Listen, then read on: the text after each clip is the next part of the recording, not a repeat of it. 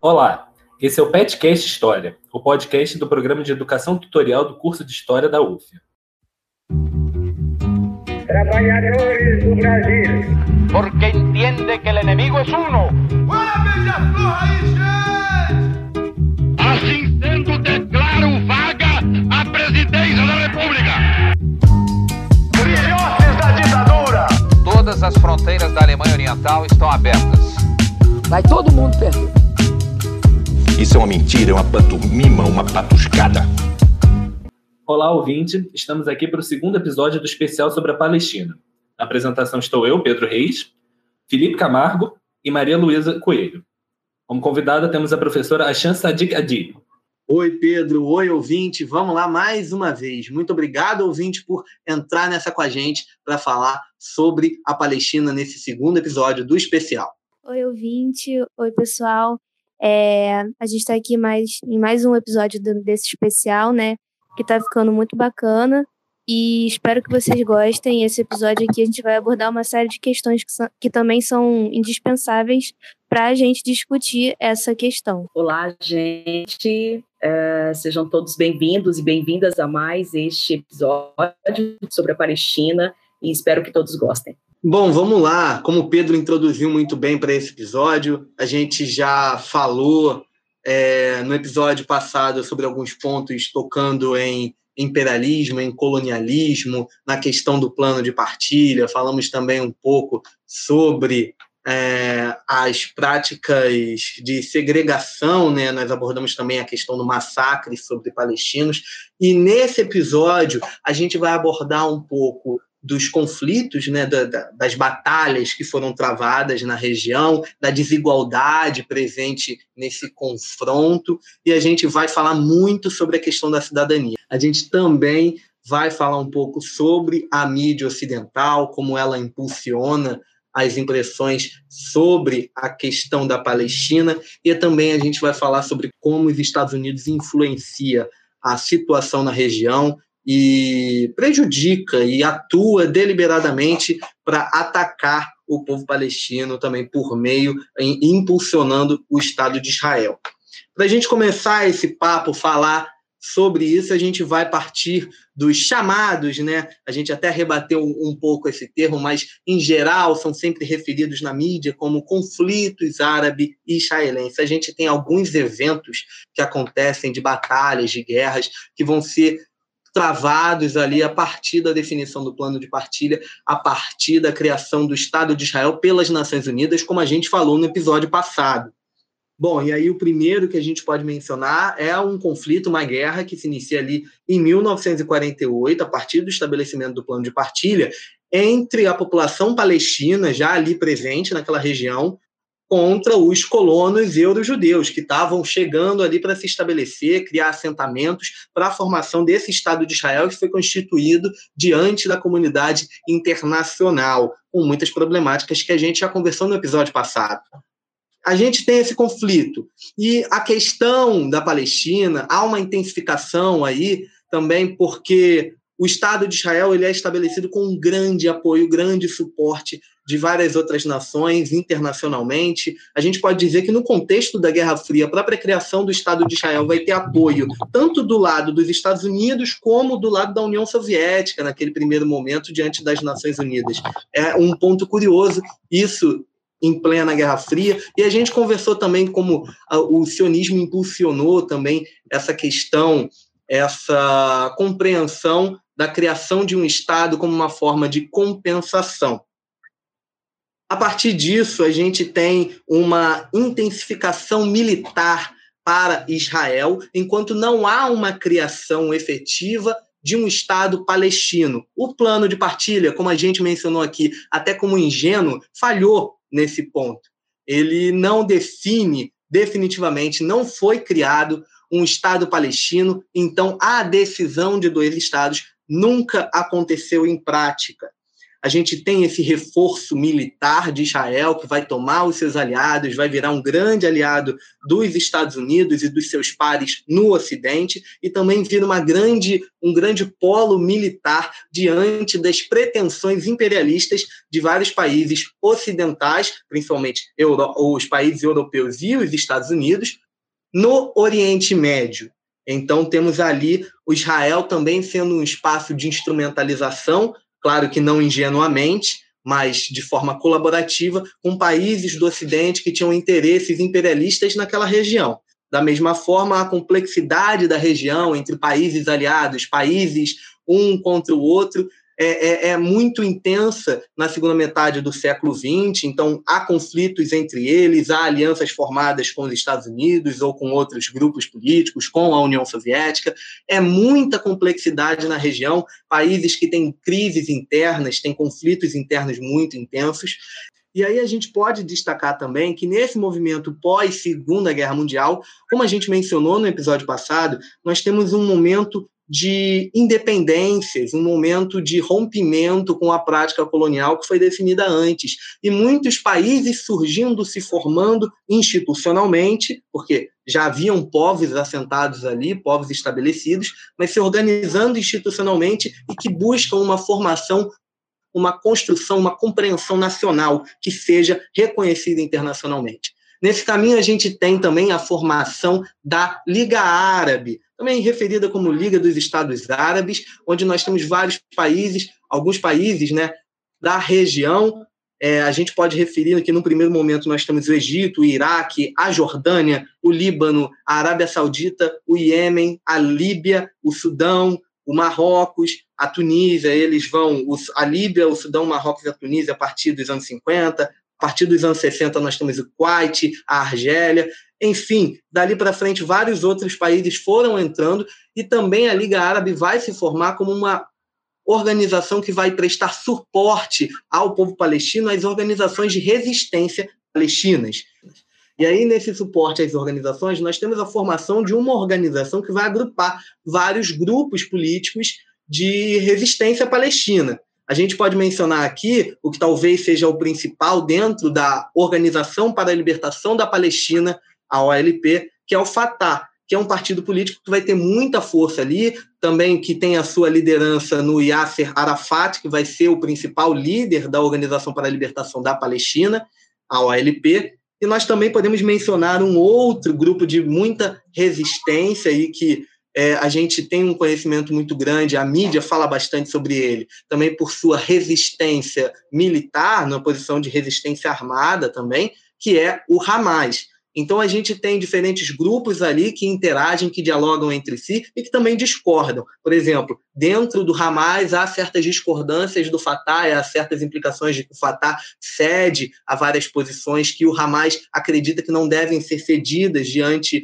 da questão entre a Palestina, a sobrevivência dos palestinos, a resistência deles e o Estado de Israel. A gente tem essas complexidades. Esses conflitos vão acontecendo ao longo dessa segunda metade do século XX, e a gente pode mencionar é, com um destaque grande aqui também é, que no, é, esses conflitos eles não vão ficar restritos só à região da Palestina, mas até por essa até por esse aporte, por esse apoio por parte da Liga Árabe aos palestinos nesse primeiro momento, a gente tem esses conflitos sendo influenciados e influenciadores da questão palestina ali com outros países árabes. A gente tem a crise do Suez, que vai envolver principalmente é, o Egito contra Israel, Reino Unido e França, numa questão sobre a península do Sinai. A gente tem também ali uma tentativa de panarabismo formada pelo Egito junto da Síria, comandada pelo general Nasser, isso vai ter uma grande influência na região também numa questão de independência, de identidade árabe coletiva. Mais para frente nós temos a Guerra dos Seis Dias em 67, desencadeada por Israel e que vai tomar muitos e muitos territórios naquela região da Palestina, também vai partir para cima da Jordânia, partir para cima do Egito, com muita força e definir várias ocupações ilegais por parte de Israel na região. E a gente tem também a guerra do Yom Kippur, onde exércitos do Egito e da Síria atacaram Israel de surpresa durante a celebração do Yom Kippur, considerado um feriado sagrado dentro do judaísmo, e eles retomam alguns territórios. Enfim, nós temos alguns conflitos ali, sem contar guerras civis que são influenciadas internamente tanto por Israel como pelos países vizinhos. A gente tem o caso da guerra civil no Líbano, que é um conflito muito intenso, muito desgastante, que tem uma escalada muito grande em 1982, onde nós temos grupos guiados por vertentes do islamismo, disputando o poder no Líbano com cristãos maronitas, comandados que tinham suas milícias articuladas, e Israel influenciando muito fortemente aquele conflito. E cabe dizer, nós falamos de massacre no final do episódio passado, tem um episódio muito simbólico nessa guerra civil do Líbano, que, que é o massacre de Sabra e Shatila, que acontece numa região sul do Líbano que estava sob domínio do exército israelense, cometido pelas milícias maronitas, cristãs maronitas libanesas, com conivência do exército de Israel contra palestinos assentados em campos de refugiados. Enfim, você pode entender que há uma complexidade, há uma dificuldade de resistência, e é importante ressaltar aqui que a partir dos anos 70, nós temos uma certa dissolução desse apoio intenso da Liga Árabe para as para os agrupamentos políticos de resistência palestinos. O Egito vai fazer acordo com Israel e vários outros países vão se colocar nessa posição de acordos de paz, de alianças, que depois podem até se tornar bastante prolíferas entre si, e a Palestina fica, de certa forma, desamparada politicamente, militarmente. Então, a resistência na região acaba sofrendo um intenso baque por conta dessa perda de apoio, esse enfraquecimento do apoio internacional ao povo palestino na sua luta por resistência.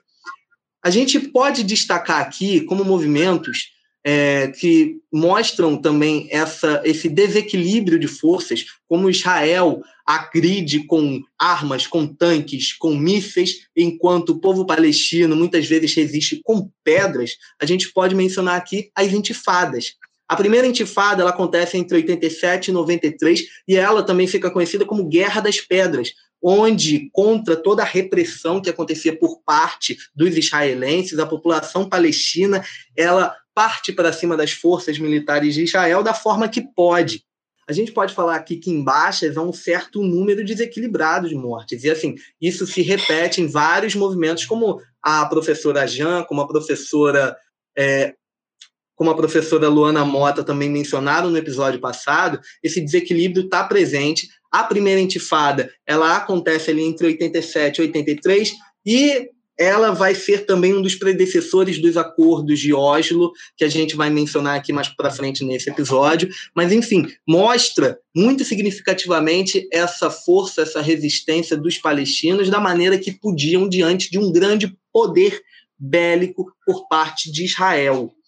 A segunda intifada, que vai acontecer ali lá para os anos 2000, e a gente também deve abordar isso no terceiro episódio, ali entre 2000 e 2005, também é um movimento que vai ser colocado, mesmo que haja a, a uma, uma força militar mais incisiva nesse movimento, também tem uma presença muito grande desse desequilíbrio. Israel sempre, sempre nesse massacre, nessa perseguição, nesse combate à resistência palestina, tem o apoio dos países ocidentais, presente na OTAN, a Organização do Tratado do Atlântico Norte, que reúne esses países como o Reino Unido, os Estados Unidos, a França.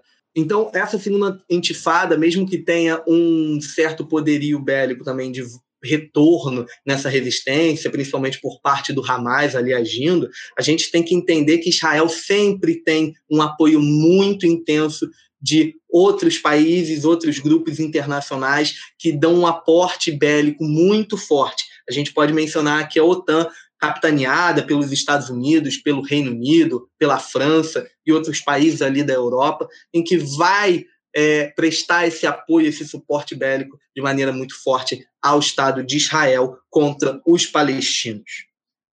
Então, a partir disso, eu jogo a bola, eu pergunto para a professora Ajan o que ela entende nesse movimento de resistência. A gente já tinha conversado aqui antes sobre essa questão de desequilíbrio, como ela interpreta que essa resistência por parte dos palestinos acontece, como ela se deu e de que forma ela continua viva. Bom, gente, é...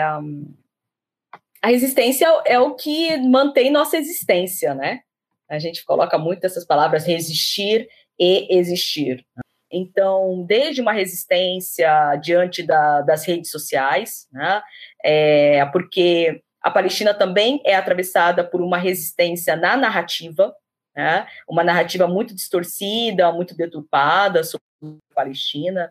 Então, além de uma resistência contra o colonialismo, né, e seu, e seu domínio, seu poder militar, bélico, administrativo sobre o território da Palestina, nós, nós somos atravessados também por uma colonialidade do saber, né, que é um saber colonial, eurocêntrico, né, ou norte, é, norte uh, norte-americano centrado, né, eurocentrado, uma perspectiva orientalista, né, de acordo com o livro Orientalismo do Eduardo Said. Então, a resistência narrativa também, quando a gente vem discutir a resistência palestina, a distorção do conceito de terrorismo, né? Então, isso também é uma resistência, né? Uma resistência na, no discurso, uma resistência na narrativa, uma resistência através de pedras, né? Através de fundas, né? é, que também os palestinos se articulam. É, uma resistência a ponto de você transformar seu corpo numa bomba. É, eu falo, olha, quando às vezes vai discutir terrorismo, né, com as pessoas que estão é, dispostas a ouvir esse outro lado, eu falo, eu acho que ninguém se transforma em atividade inata, é, mas é uma forma de resistência. E quem define como são os países imperialistas, os países hegemônicos e, poderosos do mundo, que vão definir como a Palestina tem que resistir. Né? É, por quê? Ah, na verdade, os palestinos, eles é, estão também cansados da diplomacia que, que pouco ou nada está nos servindo. Né? Então, a, a intifada, que durou de 1987 até 1993, ela foi uma, um, uma revolução espontânea, né, uma revolta espontânea a partir de palestinos, sobretudo na faixa de Gaza, especificamente na faixa de Gaza, e eles estavam tentando uh, impedir né, a expansão da ocupação é, territorial israelense, né? é, de mais ocupação dos territórios, mais assentamentos. É, em 1900, não, 1993, quando no último ano parte-se para os acordos de Oslo a partir de uma perspectiva diplomática, de negociação, né, é, tirando a, a, luta armada, né, a, a, a, assim, a atuação direta pros, dos palestinos, né. Mas a, a gente sabe que isso, na verdade, beneficiou uh, basicamente uh, Israel, né? Os acordos de Oslo uh, foi, acabaram tendo efeitos unilaterais a favor de Israel. E ah, e agora eu lembrei, né? Na verdade, eu estava dizendo também que Israel é um, um, braço armado, né, do Ocidente no Oriente Médio, né? Então, Israel tem funções políticas e militares, né? Não é à toa que é o quarto mais poderoso exército do mundo.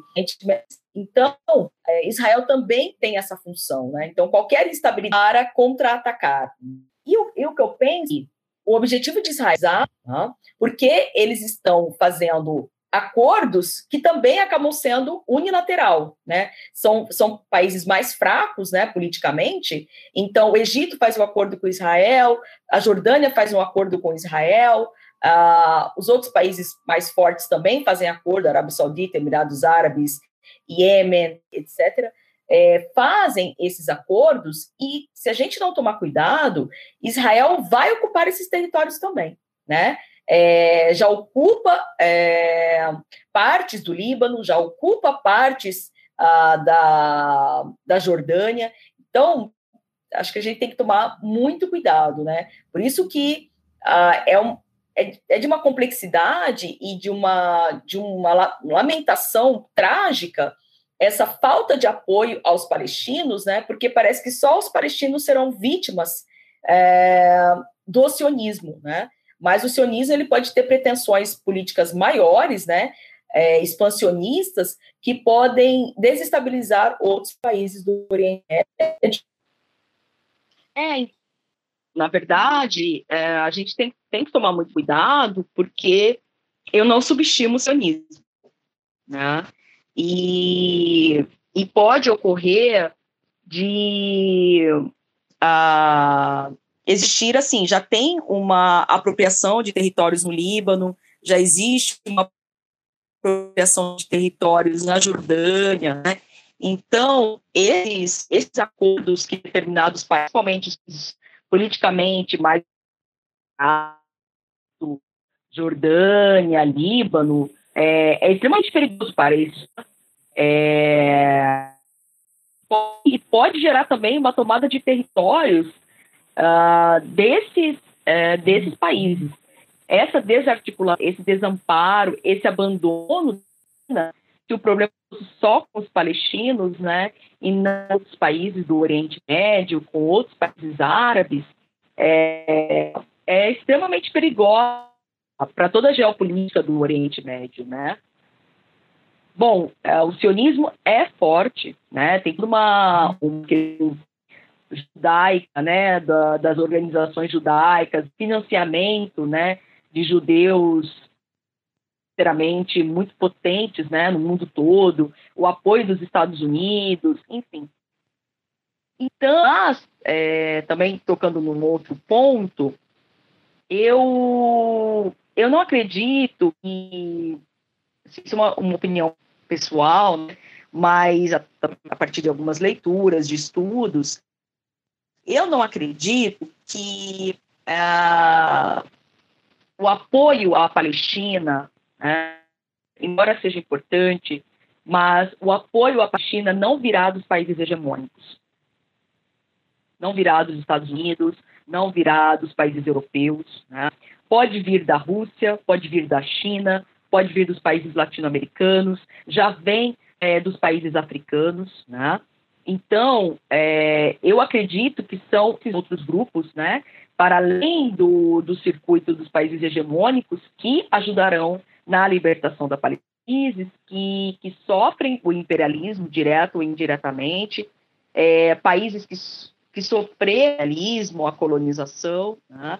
Então, inclusive, é interessante destacar, como a gente vai falar de apartheid logo, destacar que a unidade, acho que a, uni, é, a união de organização, da organização africana, tem uma, não sei se é a união ou unidade da organização africana, de 1973, definiu a, a luta palestina, né, a causa palestina, como uma causa africana.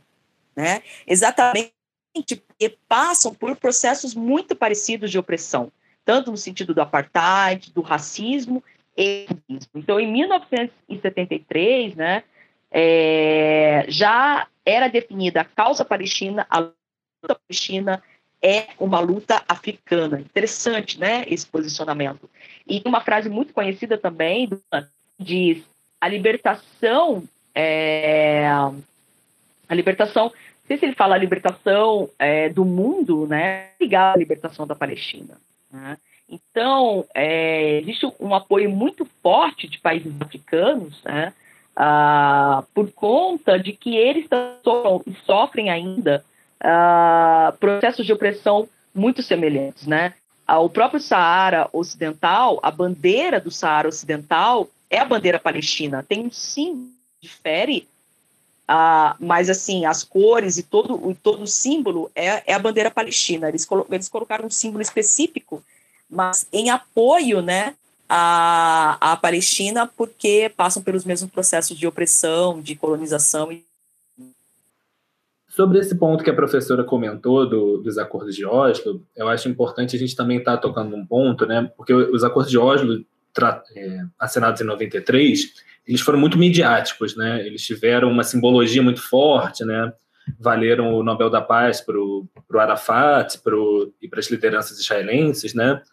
É, tem aquela foto famosa, né? Deles apertando as mãos na Casa Branca com Bill Clinton por trás, né, como grande mediador, é, mas, para além desse fator midiático, acho que existem alguns pontos que é importante abordar, né, como o, a questão do reconhecimento de áreas de soberania parcial da, da Palestina, se, por um lado, garantiu esse reconhecimento de soberania, isso pode ser levado como um ponto importante, né, existe muito esse questionamento sobre até que ponto isso não legitimou a ocupação, na medida em que esses pontos, na verdade, era só uma é, eles, eles tinham uma soberania só pro forma, né? uma soberania né, que era absolutamente simbólica, não tinha uma soberania efetiva. Né? Então, eles são tidos aí né, como esse ponto mais avançado para a paz e tudo mais, mas é, mas é isso, existe bastante questionamento sobre a real efetividade deles, né? Mesmo na época. Hoje, hoje em dia, isso é até mais questionado, né? Dado todas as ações do, do sionismo israelense nesse período. Então, eu achei muito interessante uma parte da fala da Ajan, que foi ela falando sobre o apoio dos países não hegemônicos ao, à Palestina, né? A questão dos países africanos. Eu estava lendo justamente uma declaração da, da Angela Davis, que ela diz que esse é o momento da África do Sul para o povo palestino. É, ou seja, fazendo uma clara é, alusão aí, né, do apartheid que o povo palestino sofre. E dentro dessa questão, é, eu queria comentar um pouco sobre a cidadania, sobre é, se existe essa cidadania, que cidadania é essa que os sionistas argumentam que os palestinos têm dentro do território israelense, né? Então vamos lá. É, como a gente já comentou aqui, é, a gente entende que essa população palestina vive sob um, um estado de apartheid, é, tanto em, em, relação aos territórios que são governados é, ou que deveriam ser pelas autoridades palestinas, quanto dentro dos territórios oficialmente israelenses. E só queria abrir um parênteses aqui que esse oficialmente, esses territórios oficialmente israelenses estão numa posição é, questionável, porque a gente sabe que dentro de um Estado é, baseado numa ideologia colonizadora, o que é oficial depende de quem tem poder. Mas, enfim, é, retomando aqui, é, os sionistas eles vão negar que a população palestina viva em um é, que vive no território israelense esteja sob um estado de apartheid, é, alegando que eles têm o direito de votar e de se eleger. Sendo que as leis de Israel, elas estabelecem que as campanhas políticas não podem levantar qualquer questionamento sobre a identidade de Israel como um Estado judeu. É, ou seja, isso inclui a, proibi a proibição de se sinalizar a segregação racial presente na soberania desse Estado. É, e aqui eu acho muito importante a gente pontuar é, e relembrar né, que Israel é um Estado étnico. O é, que isso quer dizer? Para você ter a nacionalidade israelense, você tem que necessariamente ser judeu. É, portanto, se, é, se trata de um Estado que discrimina os seus cidadãos de acordo com a etnia. Você pode ter a, você pode ter a cidadania, o, o que na verdade é uma minoria muito pequena, né? É, até porque muitos palestinos não reconhecem o Estado de Israel, então eles não vão é, adotar a, a, a cidadania. Mas, enfim, então, se trata de um, de um Estado que ele vai discriminar os seus cidadãos. E a gente ainda pode citar diversos fatores que mostram como essa cidadania ela é frágil, né? E ela é usada, sim, para negar tudo que é denunciado nesse contexto. Por exemplo, o direito de retorno à terra que é concedido à diáspora judaica, enquanto se nega até hoje é, esse direito às famílias palestinas que viveram nas terras colonizadas pelos israelenses, né? E agora falando um pouco mais sobre a Cisjordânia e sobre Gaza especificamente, é, enquanto a população palestina na Cisjordânia se vê cada vez mais encurralada em vilas espalhadas pelo território tomado por Israel, onde inclusive houve a, a construção de um muro para definir esse domínio, né? É, enquanto isso, em 2007, o braço político do Hamas começou a administrar a faixa de Gaza. E em resposta a isso, né, é, Israel intensificou o controle da área, lançando um bloqueio militar que devasta a economia da região, assim, de forma muito destrutiva. É, as fronteiras, então, elas são estritamente controladas pelo aparato militar israelense, provocando um cárcere a céu aberto há 15 anos. É, então, nessa situação, né, tanto na Cisjordânia quanto em Gaza, a gente vê os direitos de ir e vir, de construir moradia, de habitar a terra que as gerações e gerações pertencem às famílias palestinas, sendo constantemente negados aos palestinos por causa da etnia deles. E é olhando para essas políticas habitacionais, inclusive, que a gente entende como que Israel coloca em curso um projeto que visa tornar a população palestina a, é, a menor possível dentro desse território, né? Realmente exterminar essa população. Mas agora falando um pouquinho sobre os dados de Gaza, eu acho que a gente é, merece dar um pouco de atenção a isso, porque é uma situação realmente assim muito revoltante. E como a professora lembrou, é, se torna uma, uma questão moral também, né? De você ter empatia por outro ser humano. É, e, e, e aí eu queria comentar que enquanto a situação que a gente encontra é, em Gaza são as redes de eletricidade e de água sendo completamente controladas por Israel, o consumo de água nos territórios israelenses é quatro vezes maior que nos territórios palestinos. E cerca de 90% da água é, que é consumida em Gaza não está dentro dos padrões seguros de consumo. Além disso, essa infraestrutura hídrica é constantemente violada como arma de controle às resistências palestinas. E outra questão é sobre o comércio de bens e serviços entre as cidades palestinas, que é controlado por Israel, que também, é, como se não bastasse, né, retém toda a receita de impostos palestinos, impedindo que as autoridades é, estabilizem uma política fiscal eficaz. É, um dos exemplos mais concretos desse controle é, das fronteiras e da economia foi em 2020, ano passado, quando Israel proibiu o desembarque de combustível em Gaza, provocando um fechamento da usina que abastecia a região. E isso provocou, né? É, é, Israel deixou a população de Gaza com menos de quatro horas por dia de eletricidade. E então a gente vê o que, que acontece nessa situação. É, usando a justificativa de combate ao Hamas, Israel impõe condições subhumanas ao povo palestino, é, retirando a garantia de direitos básicos para a sobrevivência e submetendo a população a um alto índice de, de pobreza extrema e desemprego. É, e lembrando que 70% dessa população em Gaza são de refugiados é, cujas famílias foram expulsas desde 1948, né, de suas terras. E, na verdade, a gente viu que esse processo, inclusive, tem é, tem motivações bem anteriores a esse período. E eu também queria comentar uns dados que eu achei interessantes, que é, dizem que atualmente Israel mantém em prisão cerca de 4 mil, é, 4.450 presos políticos palestinos, incluindo 140 crianças. É, e desde 1967 foram mais de 750 mil presos palestinos e, e, claro, em um cenário que se acumulam incontáveis denúncias de torturas, maus tratos e violações dos direitos humanos.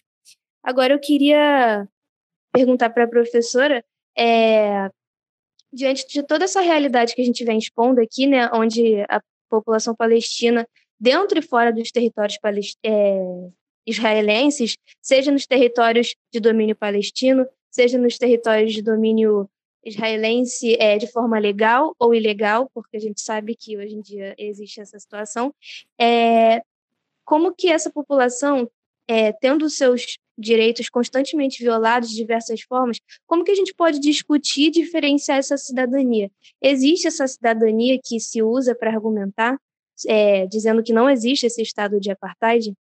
Essa cidadania é uma falácia, né? Ela não existe. Né?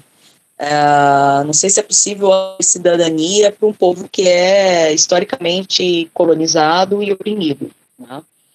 Uh, como você já, já relatou, Malu, bom, todas essas é, violências e violações de direitos básicos né, para uma, uma vida digna, né, até agora, né, a faixa de Gaza tem direito a seis horas de, energia elétrica diária, é, todo esse controle a, da água, né, e processos também, destruição de poços artesianos, envenenamento da água de palestinos, né, de, desvio da água, é, de casas palestinas para os assentamentos é, dos colonos judeus, enfim, toda essa violação, eu acho, assim, é impossível falar que existe cidadania, né?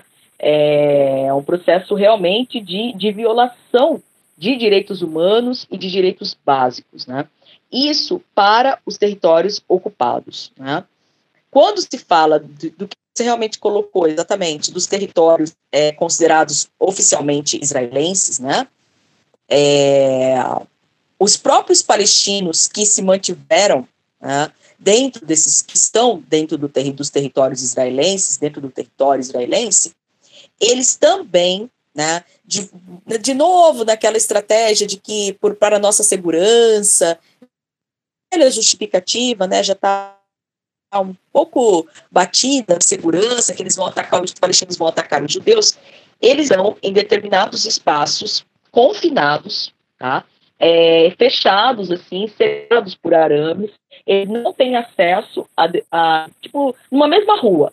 Então, é, sabe aqui o asfalto e a periferia no Brasil?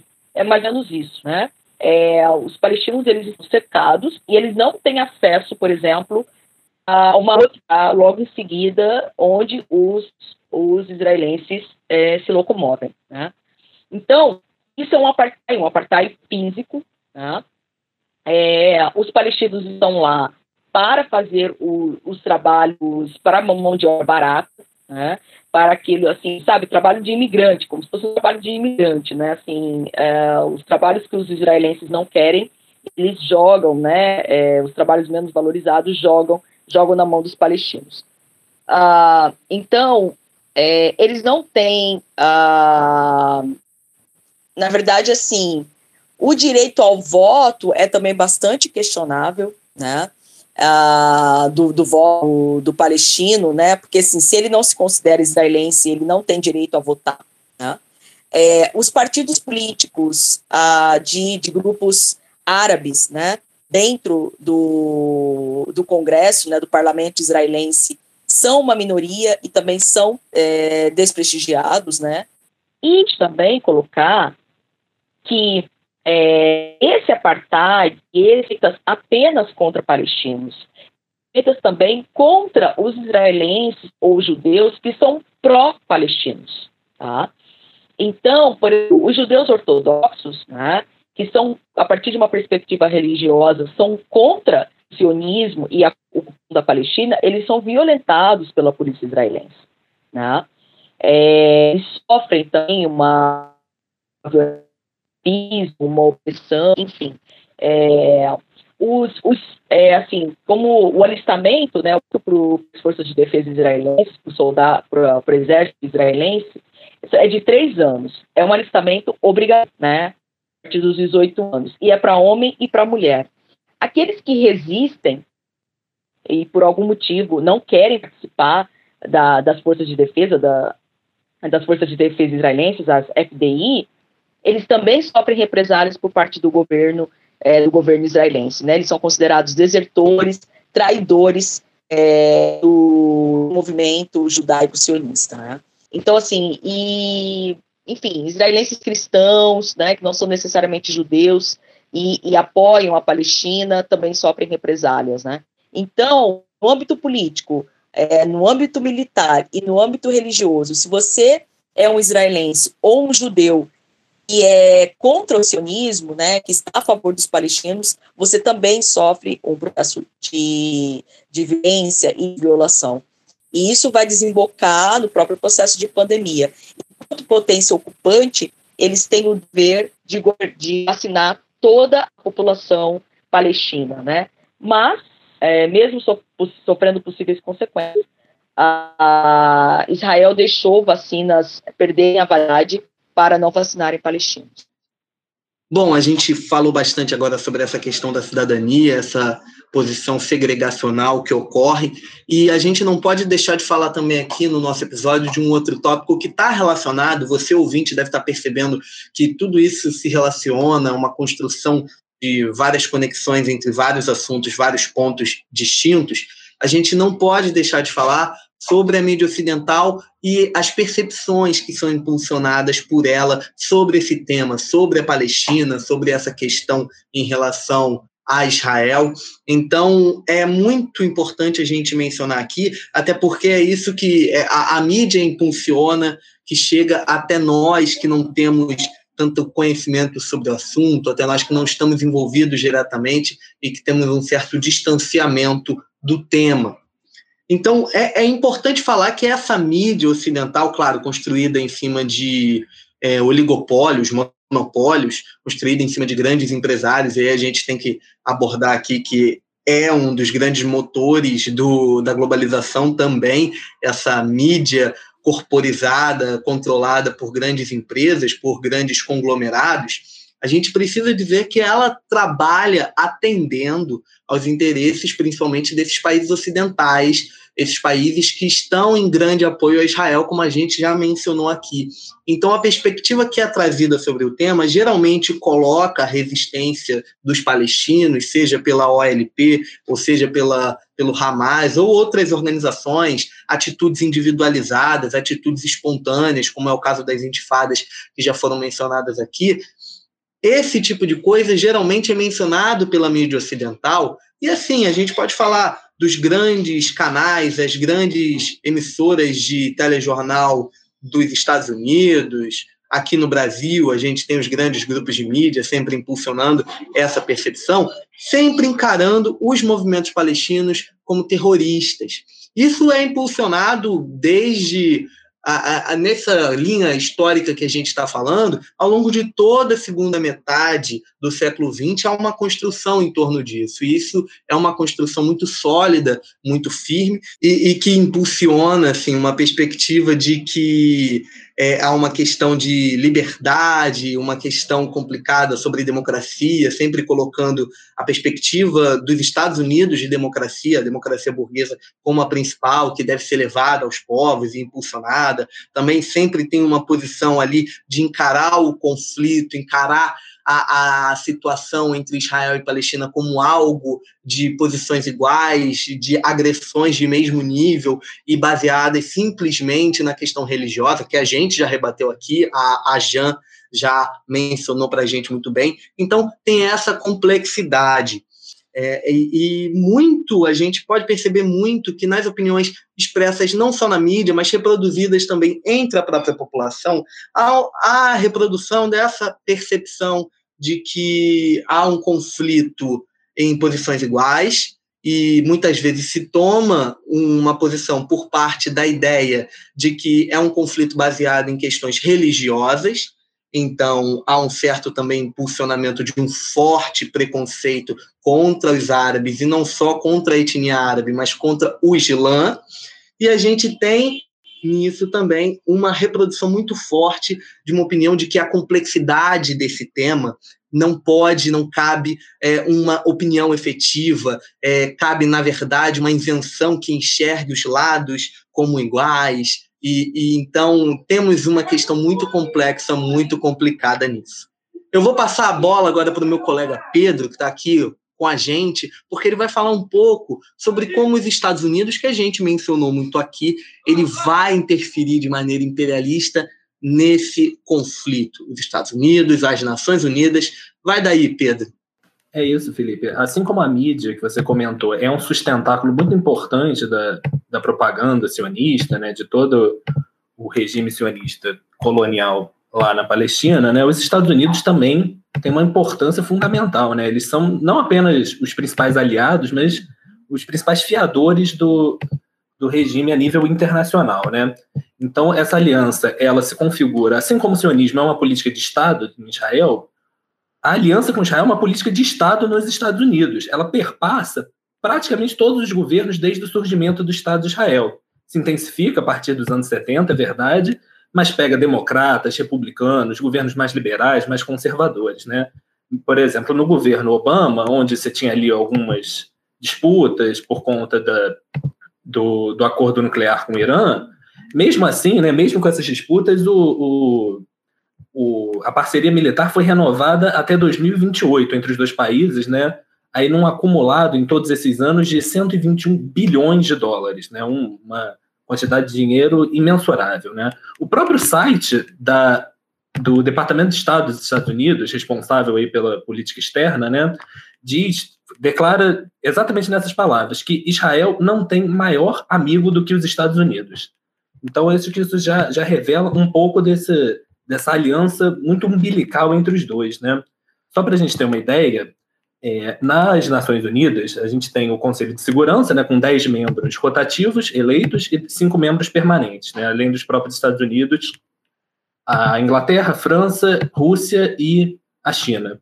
E esses cinco membros, eles têm poder de veto, né, por serem aí os países, as grandes potências do mundo, eles têm poder de, de vetar é, as votações no Conselho de Segurança. Os Estados Unidos, em toda a história, utilizaram 82 vezes seu poder de veto, sendo 45 para defender Israel. Quer dizer, de longe, o tema que eles mais se utilizaram, né, para barrar votação dos direitos palestinos, para né, resoluções que poderiam auxiliar é, o lado palestino no conflito. Né? Só para a gente ter uma noção, o segundo tema que eles mais utilizaram seu poder de veto foi é, justamente a defesa do apartheid na África do Sul então, para defender o, o apartheid, né? Ali nos anos 70 e 80, quando já existia alguma perspectiva de ruptura, uma pressão internacional maior.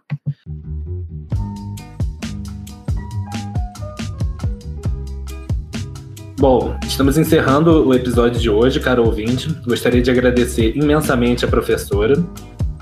Também agradecer aos meus colegas de apresentação, Felipe Camargo e Maria Luísa Coelho. Eu sou Pedro Reis, o terceiro apresentador, e esse episódio teve a apresentação de nós três, produção de Giovanna Vermelinger, Lia Castanho, Juliana Veloso, edição de Caio Manzoli e Felipe Camargo. E nós gostaríamos também de pedir para você nos seguir nas nossas redes sociais. No Instagram, arroba PetHistóriaUF, no Twitter, arroba PetHistória e no Facebook, Pet História Niterói. Muito obrigado e até o próximo episódio.